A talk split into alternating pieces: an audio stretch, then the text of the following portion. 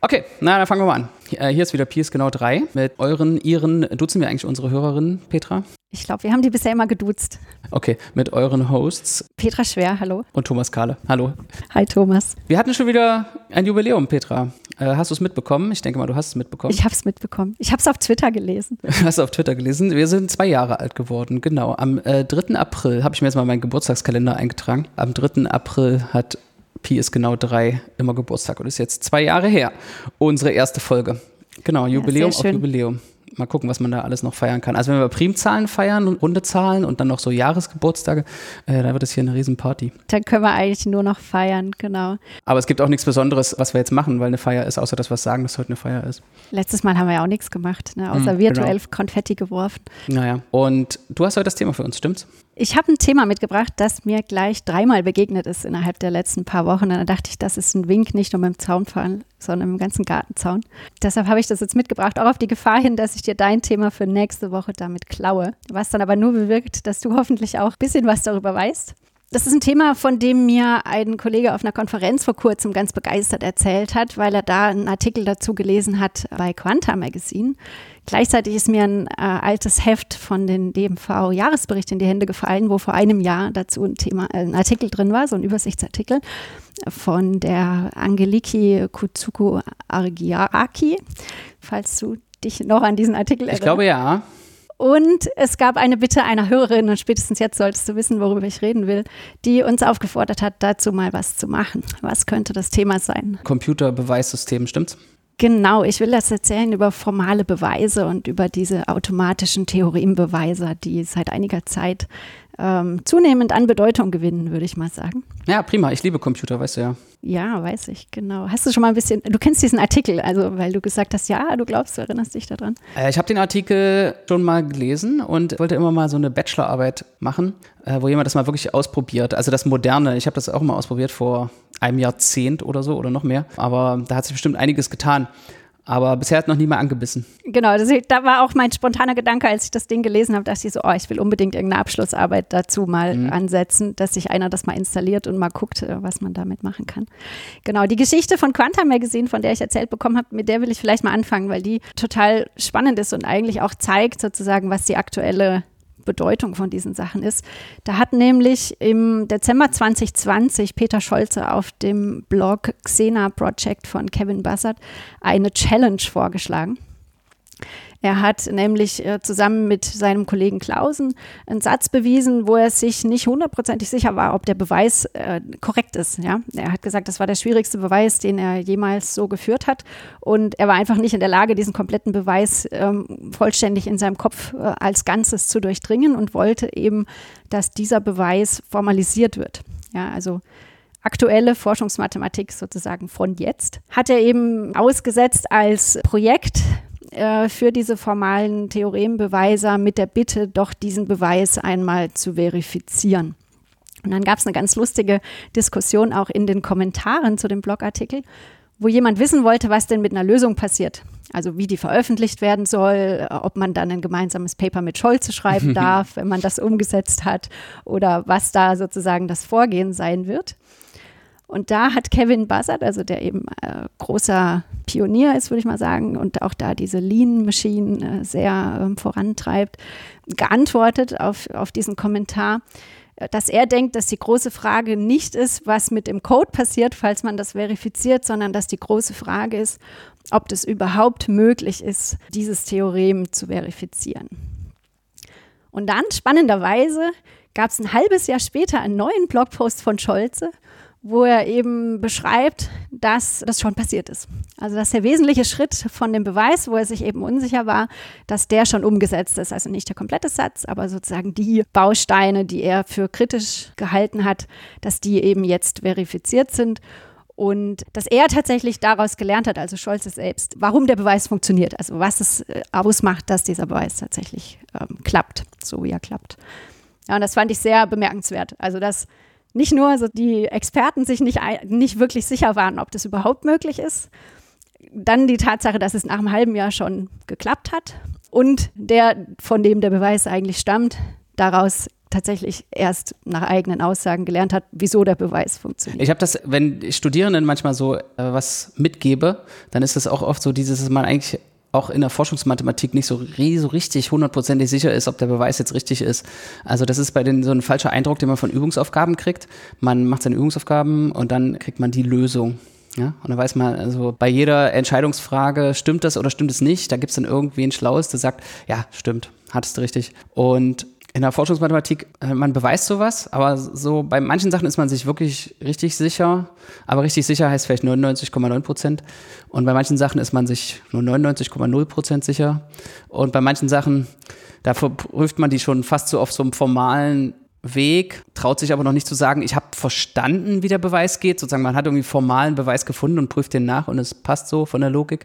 Aber dass man irgendwie so ein Verständnis hat, äh, hat man nicht. Und dann ist natürlich jetzt so ein wenn es wirklich ein Computer prüfen kann, ist das ein schöner, äh, schöner Schluss. Aber hatten die das nicht noch irgendwie auch nach so einer Musikband benannt oder sowas? Das Projekt? Gab es da nicht irgendeinen so Witz? Das Projekt heißt The Liquid Tensor Experiment. Ja, genau, da gibt es so eine experimentelle Musikband, die sich ganz furchtbar, ähm, ganz interessant anhört, meine ich. Ja, da, da gibt es noch mehr so ähm, Musikanspielungen. Ich werde mal diesen Blogpost auch verlinken. Da gibt es so Subunterschriften in, in der Art und Weise, also wo das eben erklärt wird, was, das, was der Satz ist, wie der Beweis funktioniert und so, äh, was eigentlich gemacht werden soll. Und diese Kapitelunterschriften haben alle so Musikanspielungen. Okay, also Liquid Tensor Theory. Liquid Tensor Experiment hieß es. Genau. Liquid Tensor Experiment, okay. Hm. Genau, also es ist geglückt, das Experiment, würde ich sagen. Vielleicht können wir mal ein paar Sachen klären, ja? Ich denke, wir sollten klären, was ein formaler Beweis ist, wie das funktioniert, formale Beweise zu machen. Und ich würde auch gerne ein bisschen darüber reden, warum wir formale Beweise machen sollten. Fangen wir mal an mit, was ist ein formaler Beweis? Willst du was sagen? Soll ich was sagen? Naja, ich würde sagen, dieses Nachprüfen von Implikationen aus A folgt B oder aus A und B folgt C, das ist ja schon was, was ein Computer machen kann. Und da denkt man sich ja irgendwie, naja, wenn ich das programmieren würde, könnte meine Logik zumindest überprüft werden. Also das Finden des Beweises ist vielleicht schwierig, aber das Überprüfen von so logischen Argumenten, das sollte doch wohl ein Computer machen können. Und das ist so ein formaler Beweis, ist wahrscheinlich ein, würde ich jetzt mal in erster Approximation sagen, so ein Beweis, der so aufgeschrieben ist in der Programmiersprache, die dazu passt, dass ein Computer prüfen kann, ob die Logik stimmt. Und bei einfachen Implikationen machen wir das ja auch, also irgendwie routinemäßig algorithmisch, wenn man jetzt ein Paper liest, diese Beweise, die Logik nachzuvollziehen. Aber es gibt eben so Falschstricke, ja. Man sagt halt oft, okay, diese Fälle äh, prüft man einfach nach. Also es gibt eben Teile, die fehlen, die man einfach weglässt aus sozialen Konventionen. Und es gibt Fallunterscheidungen. Man macht einfach so Statements, ja, es genügt folgende drei Fälle zu betrachten. Und in Wirklichkeit sind es vier. Und da könnte man sich vorstellen, dass dann, wenn man das programmieren muss, also wenn man einen Beweis formalisiert, man dann sich selbst eben zwingt, keine Abkürzungen zu nehmen, so wie man sie vielleicht auf Papier nehmen würde. Ja, das ist ein wesentlicher Punkt. Also du hast schon komplett richtig ähm, gesagt, so der Definition eines formalen Beweises ist eben ein Beweis, der aufgeschrieben ist in einer formalen Sprache. Man muss sich das tatsächlich so vorstellen wie so eine Programmiersprache. Also diese Beweise, wenn man die anguckt, die sehen auch ein bisschen so aus wie Programmiercode. Ja, also da gibt es so Kennwörter, ähm, die immer mal wiederkommen und auch so bestimmte Schlüsselrollen übernehmen in diesen formalen Beweisen. Kombiniert mit aussagenlogischen Verknüpfungen, also so und-oder Verknüpfungen, Gleichungen oder dann eben Rechnungen, ja, Quadrate, ähm, Summen, ähm, Produkte, solche Dinge. Es kann eben keine Prosa da drin vorkommen mehr. Ja? Also man muss alles, was die Beweisschritte einzeln ausmacht, formalisiert aufschreiben. Man kann nicht mehr mit Anschauung argumentieren, was manchmal eben passiert, je nachdem, je nach Forschungsgebiet, ja, wo man dann sagen kann, man kann sich vorstellen, dass im R, R hoch 3 das so und so aussieht. Das geht eben nicht mehr. Und es sind eben reine formale logische Schlüsse, die da eben deduktiv der Reihe nach sozusagen erfolgen. Wenn man das ganz auf einem ganz reinen Level betreibt, muss eben jeder einzelne kleine Schritt explizit ausformuliert werden und es muss jedes Ding, was verwendet wird, auch vorhanden sein. Also es gibt so eine je nachdem, welches Beweis, welchen Theorembeweise man da nimmt, so vorimplementierte Bibliotheken mit Sätzen, die schon verifiziert sind.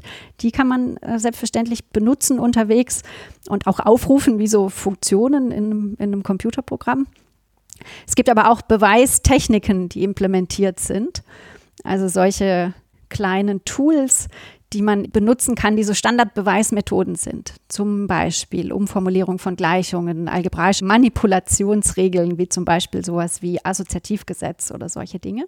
All diese Regeln müssen mal implementiert worden sein von irgendeinem Mathematiker, können dann aber eben von Anwenderinnen halt auch aufgerufen und benutzt werden, ja, wie so eine Bibliothek in einer Programmiersprache.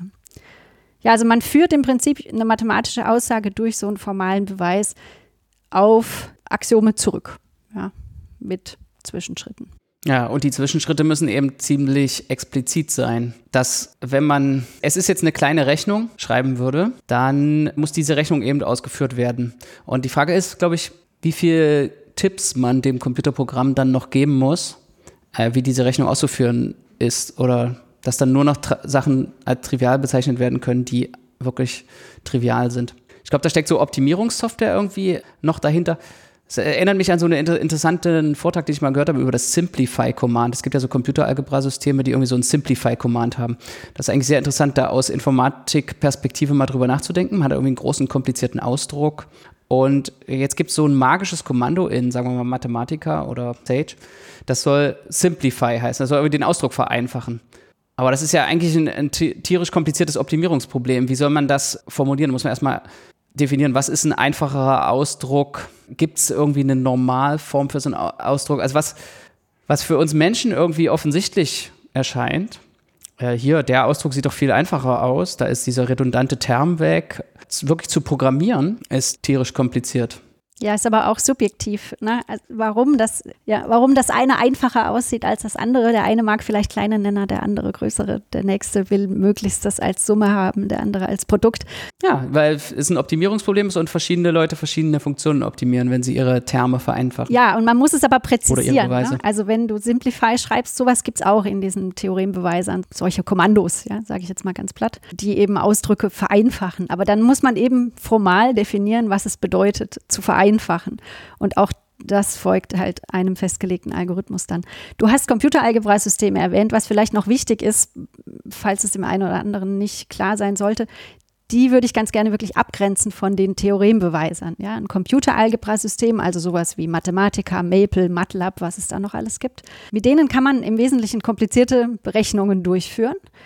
Das sind aber keine Theorembeweise, weil die keine formal logischen Schlüsse ziehen können und auch formal logische Schlüsse nicht nachprüfen können. Ja, die können nachprüfen, ob eine Rechnung korrekt ist vielleicht oder Rechnungen korrekt durchführen. Aber das war es dann auch schon. Man braucht ja wahrscheinlich erstmal ganz schön viele Datentypen für die verschiedenen Arten von Aussagen, mit denen man zu tun hat. Also man hat ja mit der Mathematik hat man einfache Aussagen, so wie irgendeinen Satz, den man beweisen will, aber viele Aussagen sind ja so parametrisiert. Da hat man eine Aussage für jede natürliche Zahl eine Aussage, also so ein Prädikat, würde das dann in der Logik heißen und dann quantifiziert man darüber und sowas würde man in einem normalen Computeralgebra-System hat man ja gar nicht die Ausdrucksfähigkeit für ja so Prädikate Jetzt oder da auch gar nicht abgebildet. Also diesen Artikel, den ich da gelesen habe, diese, der beschreibt die so äh, diese Theorembeweis-Software Isabel die kann zum Beispiel gleich mehrere logische Axiomensysteme abbilden, also Aussagenlogik erste Stufe oder höhere Stufe, ZFC, solche Dinge. Also da können, kann man sich sozusagen auch entscheiden, in welchem logischen System man eben Sätze beweisen will. Also das ist, ist halt auch eine Mächtigkeit, die die Theorembeweise haben, die aber in den Computeralgebra-Systemen gar nicht abgebildet sind. Aber man steht ja immer, auch wenn man ein normales Paper schreibt, was jetzt nicht formalisiert ist, so auf den Schultern von den Riesen und fängt irgendwo an. Ja. Also kann ich auch in so einem Theorembeweiser da anfangen, wo mein Paper anfängt. Es brauchst dann wahrscheinlich, habe ich auch eine relativ lange Liste von Lemmata oder Aussagen, die schon vorher bewiesen wurden, die schon als richtig angenommen wurden. Aber ich muss sie zumindest trotzdem alle nochmal hinschreiben, weil ich meine Annahmen alle explizit machen muss. Ist das irgendwie so ein großer Teil der Arbeit? Da sprichst du einen sehr wichtigen Punkt an. Also eine Sache ist, wenn man wirklich seinen, also nimm dein letztes Paper, den wichtigsten Satz da draus und du willst den formal beweisen, dann müsstest du theoretisch alles, was da reinfließt, auch formal beweisen oder schon als formal bewiesen in dieser Datenbank der schon formal verifizierten Theoreme wiederfinden. Ja, zurück bis jede kleinste Regel, Rechenregel aus der ganz elementaren Arithmetik. Ja, genau. Wenn man so ein elegantes Algebra-Paper hat, dann ist dann der Hauptsatz, der Beweis vom Hauptsatz ist immer zwei Zeilen und der geht dann irgendwie so, after Lemma 4.7, this follows by combining theorem 5 with da ist ziemlich viel versteckt und man kann anhand dieses Beweises nichts von der Struktur verstehen. Ja, das ist genau der Punkt. Es gibt aber noch eine Möglichkeit, wie man da so ein bisschen tricksen kann. Das hat natürlich auch so seine Fallstricke. Man kann jetzt ähm, relative Korrektheit überprüfen statt absolute Korrektheit.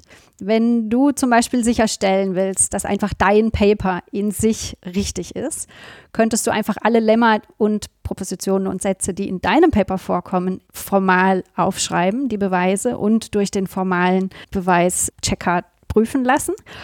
Du wirst aber mit Sicherheit irgendwie mindestens eine Rechenregel oder einen Satz zitieren, den irgendjemand anders vorher schon mal bewiesen hat, der vielleicht nicht in dieser Datenbank ist, die schon komplett verifiziert ist. Solche Sätze kann man als zusätzliche Axiome seinem äh, Theoremprüfer mitgeben und sagen, nimm mal an, diese Aussage ist richtig, ist dann der folgende Beweis formal richtig.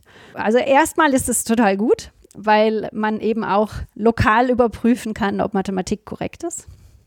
Es hat den Haken, dass man dann sozusagen den Stempel dran hat, dieser Beweis ist formal geprüft, aber man unter Umständen Sachen benutzt hat, die falsch sind, weil sie eben nicht formal geprüft sind und da sich ja auch noch Fehler verstecken können. Na gut, das ist ja ein klassisches Problem, was man immer mit der Mathematik hat. Also das ist nichts, was schlechter ist als in der vorformalisierten Nö. Welt, sondern einfach genauso. Also ich meine, genauso in meinem Paper, was ich normal mit Tech schreibe und mir selbst überlege, ob das richtig ist, nutze ich auch Sachen und habe nicht alle Theoreme, wenn, wenn ich ein Theorem aus einem veröffentlichten Paper benutze, gehe ich davon aus, dass es halt Peer Review durchlaufen hat und korrekt ist. Und den Test der Zeit gibt es ja auch immer noch, denn wenn was nicht stimmt, ergeben sich daraus meistens Inkonsistenzen, die dann irgendwann auffallen. Kann natürlich lange dauern, vielleicht ist man noch nicht da, aber ja, so ist es also halt. Also es sind tatsächlich auch schon so kleinere Fehler in Sätzen. Ich habe jetzt leider kein Beispiel fertig rausgesucht. Mit Formalisierung Mit gefunden Formalisierung worden? gefunden worden, genau, die man halt formalisiert hat und dann gemerkt hat, nee, diese Abschätzungskonstante ist halt ein bisschen falsch. Also es gibt eine, aber die sieht halt ein kleines bisschen anders aus als die, die eigentlich da steht. Ja, ich könnte mir vorstellen, wenn man das jetzt auf großer Fläche ausrollen würde, dass man unglaublich viele kleine Probleme, kleine umschiffbare Probleme finden würde und es total undankbar ist, dass die Formalisiererinnen und Formalisierer dann die ganze Zeit so aufkehren müssen hinter so einer Dampfwalze, die da irgendwie durch ist, durch irgendwas Schwieriges. Und dann äh, liegen da noch die ganzen Scherben rum und bevor es schön wird, muss, muss irgendwer noch die Scherben aufkehren. Einer muss mal zusammenfegen noch. Sehr, äh, klingt irgendwie undankbar. Aber vielleicht können es ja Computer machen, die, diese ganzen undankbaren Sachen. Also im Moment arbeiten tatsächlich sehr viele Menschen daran, ganz viel Mathematik zu formalisieren und aus ganz unterschiedlichen Perspektiven auch. Es wird sowohl ganz elementare Mathematik formalisiert, die jetzt zum Beispiel so in den Grundvorlesungen drankommt. Manchmal nutzt man das auch zu Unterrichtszwecken. Also man lässt Studierende in den frühen Semestern auch Beweise von den Sätzen, die sie eben gerade in ihren Anfängervorlesungen gesehen haben, formalisieren, um eben ein besseres Verständnis davon zu gewinnen, was eigentlich ein korrekter, vollständiger Beweis ist. Und dann damit äh, schlägt man gleich sozusagen eine, eine zweite Fliege tot, indem man dadurch eben auch die verfügbaren Bausteine vermehrt. Ja, also wenn man den ganzen Grundlagen mal formalisiert hat, dann ist, hat man auch mit hoher Wahrscheinlichkeit schon ziemlich viel von dem, was so standardmäßig in allen möglichen Forschungsbeweisen benutzt wird, auch verifiziert. Natürlich nicht die neueren Dinge, aber halt die Grundlagen, die überall irgendwie benutzt werden. Ja, die sind dann wenigstens schon mal vorhanden. Die kann man auch suchen. Man kann in dieser Datenbank tatsächlich nach Stichworten suchen, auch nach ähm, Sätzen suchen. Es ist alles nur so mäßig brauchbar. Ich habe da mal versucht, was einzugeben, aber da man findet irgendwie wenig, weil also mein, meine Vermutung ist, weil eben die Benennung nicht konsistent ist. Ja, ein Satz, der bei uns irgendwie so heißt, äh, der heißt in einem anderen Kulturkreis irgendwie anders. Und schon in Frankreich haben die Sätze oft andere Namen, also Standardbezeichnungen, als bei uns. Das, was einer als Mitternachtsformel kennt, kennt der nächste als PQ-Formel und so weiter. Ja, da gibt es noch diverse andere Bezeichnungen für. Das heißt, im dümmsten Fall sucht man wahrscheinlich nicht nach dem Stichwort, was das Ding hat, was man eigentlich braucht gerade. Ja, es stellt sich sofort die riesige Frage nach der, wie strukturieren wir Wissen in Form von einer Datenbank? Ja? Das mathematische Wissen was die Menschheit hat, ist eben unstrukturiert oder nur mäßig strukturiert in dieser Historie von Fachartikeln, die irgendwie geschrieben wurden, plus das Wissen, was die aktuell lebende Generation darüber hat. Ja? Und also erstmal ist dieses Wissen, was die lebende Generation flüchtig hat, weil alle irgendwann den Weg allen Irdischen gehen, alle, alles Irdischens oder so, und viel einfach nicht aufgeschrieben wird. Es, lebt, es ist die Schriftform wahrscheinlich nicht ausreichend, um alles wieder zu rekonstruieren, obwohl man sich das gerne einredet. Und selbst diese Schriftform ist ja eben keine gute durchsuchbare Datenbank. Ja, wie oft findet man später, nachdem man irgendwas aufgeschrieben hat, raus, dass da schon Leute drüber nachgedacht haben und die das irgendwie ganz anders beschrieben hatten, aus einem anderen Kontext kamen. Und letztendlich ist dieses Formalisierungsprojekt wahrscheinlich auch parallel die unglaublich schwierige und große Aufgabe zu versuchen, so eine Formalisierung oder so eine Strukturierung des gesamten Wissens vorzunehmen. Hoffentlich ist das nicht eine viel zu große Aufgabe. Also es haben tatsächlich Leute das schon mit, dem, mit der Bibliothek von Alexandria verglichen, die sich ja damals auch zum Ziel gesetzt hatte, sozusagen das Weltwissen äh, zu protokollieren. Und in dem Fall ist es eben das Pro Protokoll des aktuellen mathematischen Weltwissens, ja, das da versucht wird, in einem, ja, in einer Datenbank im Endeffekt irgendwie zusammenzuführen. Ne? Aber wie du schon gesagt hast, was tatsächlich oft passiert, ist, dass dieselben mathematischen Objekte unter verschiedenen Namen in verschiedenen Communities benutzt werden, wo man dann zum Teil erst viel später merkt, dass, äh, dass die Dinge tatsächlich von anderen Leuten schon gut untersucht waren, die man da gerade benötigt. Und sowas ist schwierig abzubilden in so einer Software-Datenbank, ja, weil da hat halt alles dann ein formales Schlagwort und äh, man muss das irgendwie erstmal merken, dass das vielleicht schon da ist. Aber es ist auch nicht schwieriger, als es eh schon ist. Ne? Das macht es nur halt irgendwie transparenter, dass da äh, tatsächlich noch ganz andere Probleme dahinter stecken.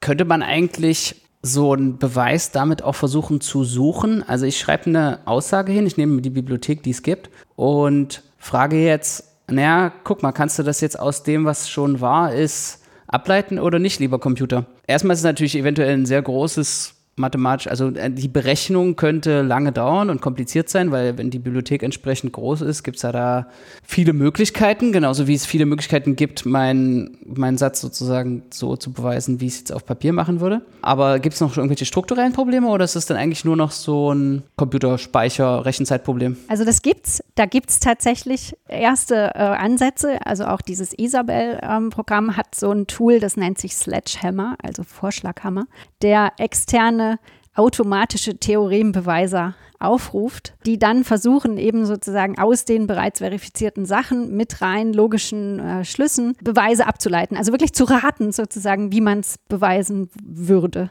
Mit kleinen Aussagen funktioniert es tatsächlich auch schon. Also wenn das wirklich ganz elementare Sachen sind aus zum Beispiel der euklidischen Geometrie, da ist ziemlich viel schon formalisiert eben aus Euklids Büchern. Da funktioniert es auch schon. Wenn das lange komplizierte Beweise sind, funktioniert das nicht, weil diese automatischen Beweisgeneratoren natürlich nicht unbedingt den kürzesten oder einen schönen Beweis finden. Ja.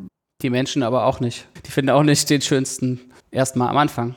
Aber die, ja, aber die Menschen haben sozusagen eine Intuition oder Erfahrung, mathematische Erfahrung, die sie irgendwie leitet, in bestimmte Richtungen zu suchen, was diese automatischen Theorembeweise erstmal nicht haben. Ja, die suchen einfach gleich verteilt über die Aussagen welche man da jetzt anwenden könnte.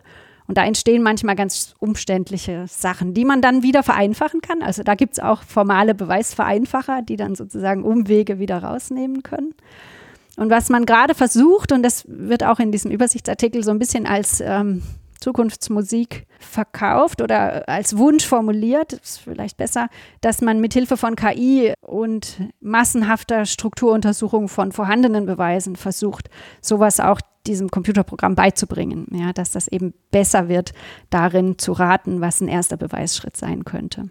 Was tatsächlich ganz gut funktioniert, ist, wenn man so einem Beweiser so eine Struktur vorgibt. Ja, beweis erstmal dieses Zwischenlemma und dann das andere Zwischenlemma und dann so, sucht sozusagen die kleinen Beweislücken dazwischen selber. Das funktioniert wohl schon besser. Und woran eben auch gearbeitet wird, ist an so interaktiven Beweisassistenten, denen man mal so einen Anfang vorgeben kann und dann versuchen die damit irgendwas zu machen und dann gibt man irgendwie die nächsten Schritte wieder vor, sodass man sozusagen hin und her gehen kann. Ja, also der Man gibt irgendwie kleine Schritte vor, dann macht der automatische Beweisassistent Teile oder schlägt vielleicht neue Beweisschritte vor oder neue Vermutungen vor. Und das ist so ein Austausch zwischen den Mathematikerinnen, die das eben anwenden, und dem Beweisassistenten, was jetzt als nächster Beweisschritt kommen könnte. Ich weiß nicht, ob das noch aktuell ist, aber bei Schach habe ich das mal gehört, dass die so Menschen, die auch Computerprogramme zur Hilfe nehmen und sowas machen wie mehrere Programme gleichzeitig laufen lassen und dann wählt der Mensch aus, aus Vorschlägen, die Computerprogramme machen, stärker sein könnte als nur die Computerprogramme. Aber ich weiß nicht, ob das, wie alt diese Information ist, ob das vielleicht aus den vor DeepMind-Zeiten ist. Aber das ist natürlich irgendwie eine, ja, eine Vision, dass man irgendwie so bessere Werkzeuge hat. Man hockt sowieso die ganze Zeit vorm Computer und techt die erste Version vom Beweis und dann stimmt es irgendwie nicht und techt man noch eine und dann findet man irgendwie äh, wieder einen Fehler und die Fallunterscheidung war nicht vollständig und dass das quasi so automatisiert überprüft werden würde und man dann nicht in irgendwelche Fallen fällt und denen vorher schon ausweichen kann. Es gibt einfach so blinde Flecken. Es gibt einfach so, so Sachen, die, wo man als Mensch ein Problem hat. Und das wäre irgendwie schön, wenn Computer das irgendwie ausgleichen könnten.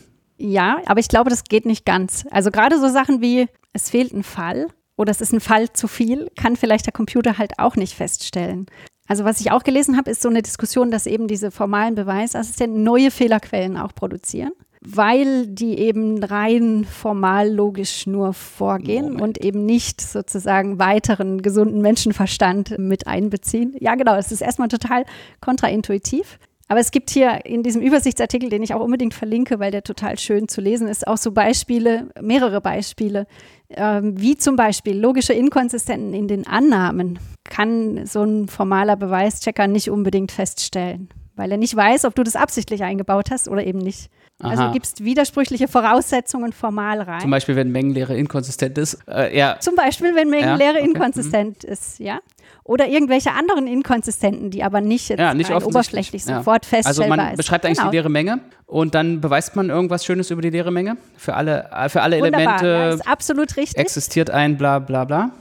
Genau. Hm. Komplizierter, langer, formaler Beweis, perfekt, korrekt. Ist korrekt, aber gecheckt halt und veröffentlicht und dann äh, stellen wir fest, es gab, sowas gab es gar nicht. Ja, also das passiert ja im Moment auch sozusagen in menschlichen, menschlich geschriebenen Papern, dass man Paper über die leere Menge äh, publiziert äh, findet, ja, oder das irgendwie Jahre später feststellt, dass es eben kein Beispiel für diese Sorte Objekt gibt.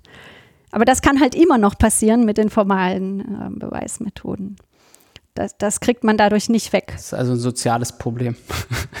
ja, was man auch nicht wegkriegt, sind so Dinge wie, dass man zu viele Alternativen in der Aussage drin hat. Hier ist so ein Beispiel angegeben, wo eben zu viele Nullstellen aufgelistet werden und dann die Aussagenlogik eben so gestrickt ist, dass eben alle Nullstellen von, von dieser bestimmten Funktion oder Gleichung in dieser Menge sind. Aber diese Menge enthält eben weitere Punkte als nur die Nullstellen und dann hat man eben eine aus Versehen zu große Menge angegeben, was natürlich dann auch zwar völlig korrekt ist, aber halt als Information vielleicht nicht unbedingt hilfreich. Solche Dinge können eben auch auftreten, dass man eben eine zu große Allgemeinheit formuliert hat in der Folgerung, die zwar formal richtig ist, aber eben nicht besonders nützlich ist. Ja.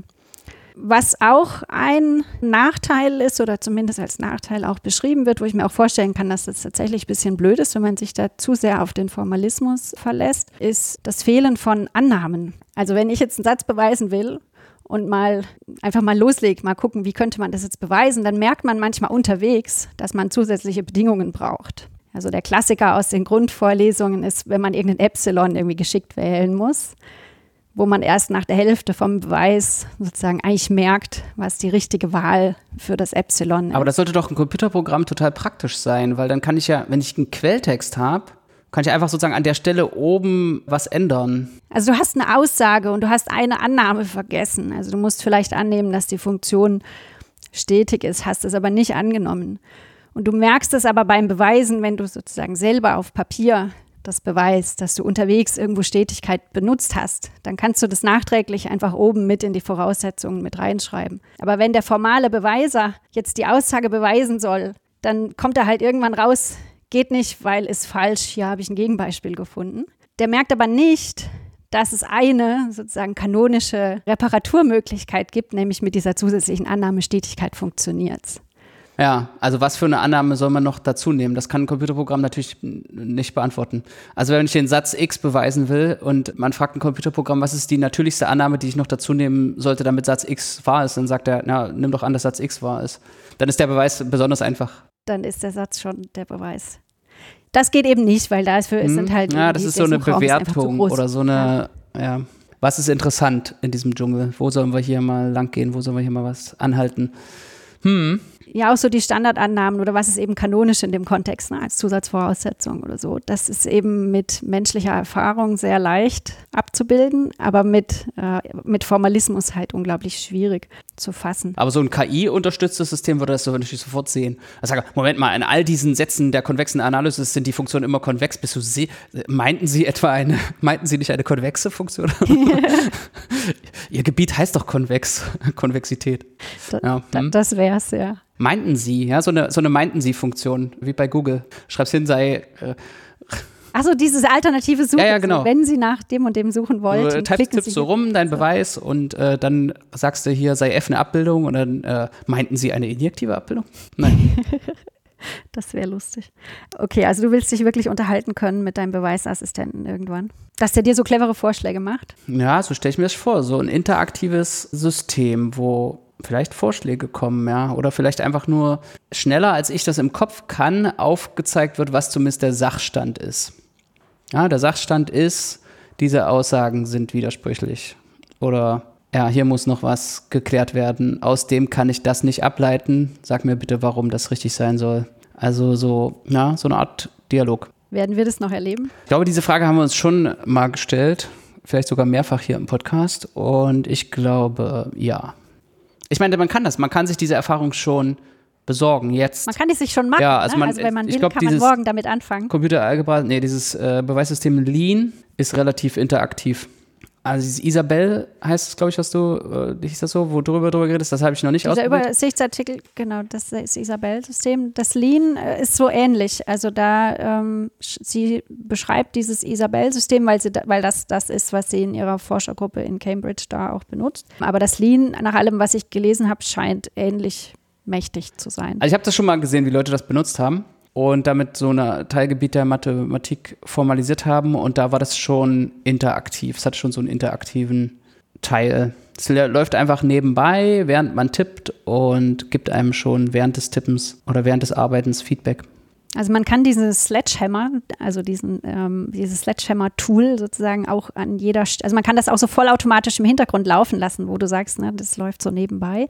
Und dann sucht das immer für Zwischenaussagen, die man formuliert, Lemma, irgendwas, sucht das nach Beweisen in den Datenbanken, die eben so zur Verfügung stehen und schlägt da unter Umständen auch sozusagen live schon Beweise für vor. Also wenn die Zwischenaussagen sozusagen klein genug sind, dann äh, kann es eben sein, dass dieses Tool schnell genug ist, einen Beweis vorzuschlagen der dann eben schon formal verifiziert ist, sodass man selber gar keinen Beweisansatz mehr vorschlagen mhm. musste. Aber bei diesem Datenbankteil bin ich noch total skeptisch. Wenn du mich fragst, ob das zu unseren Lebzeiten passiert, da äh, glaube ich nicht. Ich glaube, das wird auch einfach zu schwer. Das ist noch nicht irgendwie konzeptionell klar, wie so eine Datenbank überhaupt strukturiert werden soll. Und es ist auch nicht klar, ob sowas möglich ist. Aber dass so dieses begrenzte oder relative, wie hattest du es genannt, relative Korrektheit? Ja, relative Korrektheit. Ich könnte mir vorstellen, dass sowas irgendwie Standard wird. Also man bei besonders technischen Beweisen oder so, dass man irgendwann da, ja, so das äh, automatisch macht. Peter Scholze hat natürlich nur den Vorteil, dass er Peter Scholze ist und wenn er das einfach postet im Internet, dann findet sich schon jemand, der das dann formalisiert. Wenn Thomas Kahle im Internet postet, hier, ich habe hier diesen wundersamen Beweis, weiß aber nicht, ob der richtig ist, dann interessiert das ja keinen. Aber es ist trotzdem gut, dass seine Sachen, seine Liquid Tensor Theory, nee, was, Liquid Tensor Experiment geglückt ist. Ja, genau, Liquid Tensor Experiment ist geglückt. Ja, dann macht es sich natürlich seinen Namen zunutze an der Stelle, ist ja aber auch. Berechtigt. Also, will ich jetzt gar nicht sagen. Also es ist auch wichtiger, es, ist wichtiger für die Menschheit, dass diese Sachen überprüft werden. Also äh, keine, keine Frage. Vermutlich, das wäre ein anderes spannendes Ding, weil das ist in dem, falls dir das mal in, äh, über den Weg gelaufen ist, ähm, das war eigentlich der Grund, wieso der Kollege auf der Konferenz da so begeistert von diesem Artikel erzählt hat, weil er eigentlich mir von Condensed Mathematics erzählen wollte, in dessen Kontext eben Klausen und Scholze diesen Satz wäre. Ah, das ist in Condensed Mathematics. Hm. Ja, ja, das Ja, ist eine, eine eigene Folge. Folge drüber, das können wir jetzt nicht in den letzten zwei Minuten. Ähm, ja, ich muss auch gucken, ob wir da überhaupt eine Folge irgendwie zu hinkriegen würden. Ähm, ich bin da kein Experte. Ich habe da jetzt nur ein, zwei, ein, zwei, äh, mit ein, zwei Leuten mich dazu mal unterhalten, was das ist. Ja, Ich weiß da auch noch nicht so viel drüber. Aber das soll wohl die Mathematik auch revolutionieren. Jedenfalls hast du wahrscheinlich recht, dass das richtiger ist. Und äh, ich finde es aber auch großartig, weil es eben zeigt, dass auch ganz forschungsnahe Sachen tatsächlich verifiziert werden können. Ja, nicht nur sozusagen alte Mathematik, die halt klein, sozusagen bekannt genug ist, wo man, wo der Zugewinn halt klein ist, jetzt zu wissen, dass das formal verifiziert ist, weil niemand zweifelt den Satz des Pythagoras an oder Cauchy-Schwarz-Ungleichung oder sowas. Da würde ich sagen, ist jetzt der, der Formalisierungsgewinn klein. Ich sehe den halt eher bei wirklich aktuellen Sachen, ja, dass man halt, ja, eben diese Fehler, die einfach durch menschliches Fehlermachen ähm, passieren, ein bisschen minimiert, wenn man sie auch nicht komplett ausräumen kann. Ja, das wäre doch schön. Aber irgendwann muss man es mal anfangen. Also, falls jemand Bachelorarbeit dazu schreiben will. Soll er sich bei uns melden sagen. oder sie? Hm. Gerne. Wäre nicht die erste Bachelorarbeit, die tatsächlich aus diesem Podcast entsteht. Ist immer spannend. Schauen wir mal, was da draus noch wächst. Irgendwann werde ich das auf jeden Fall selbst auch mal ausprobieren. Äh, es gibt einen Mathematiker, der das als eine der vier Zeitenwenden, das vielleicht noch zum Schluss bezeichnet hat, ähm, die Einführung der formalen Theorembeweise. Neben der Formalisierung des Mathematik Ende des 19. Jahrhunderts, das Etablieren von Beweisen überhaupt in der griechischen Schule und der korrekt, korrekten Berechnung und Aufstellung von Formeln der alten Babylonier und Ägypter. Also, es, es sind historische Zeiten. Ah ja, mal gucken. Erstens kommt es anders und zweitens, als man denkt. Äh, ich denke da, ja, es kommt. Relative Korrektheit. Nee, wie, wie hieß es? Ja, relative Korrektheit. Ja, ja, Hm, gut. genau. Ist, ist immerhin was.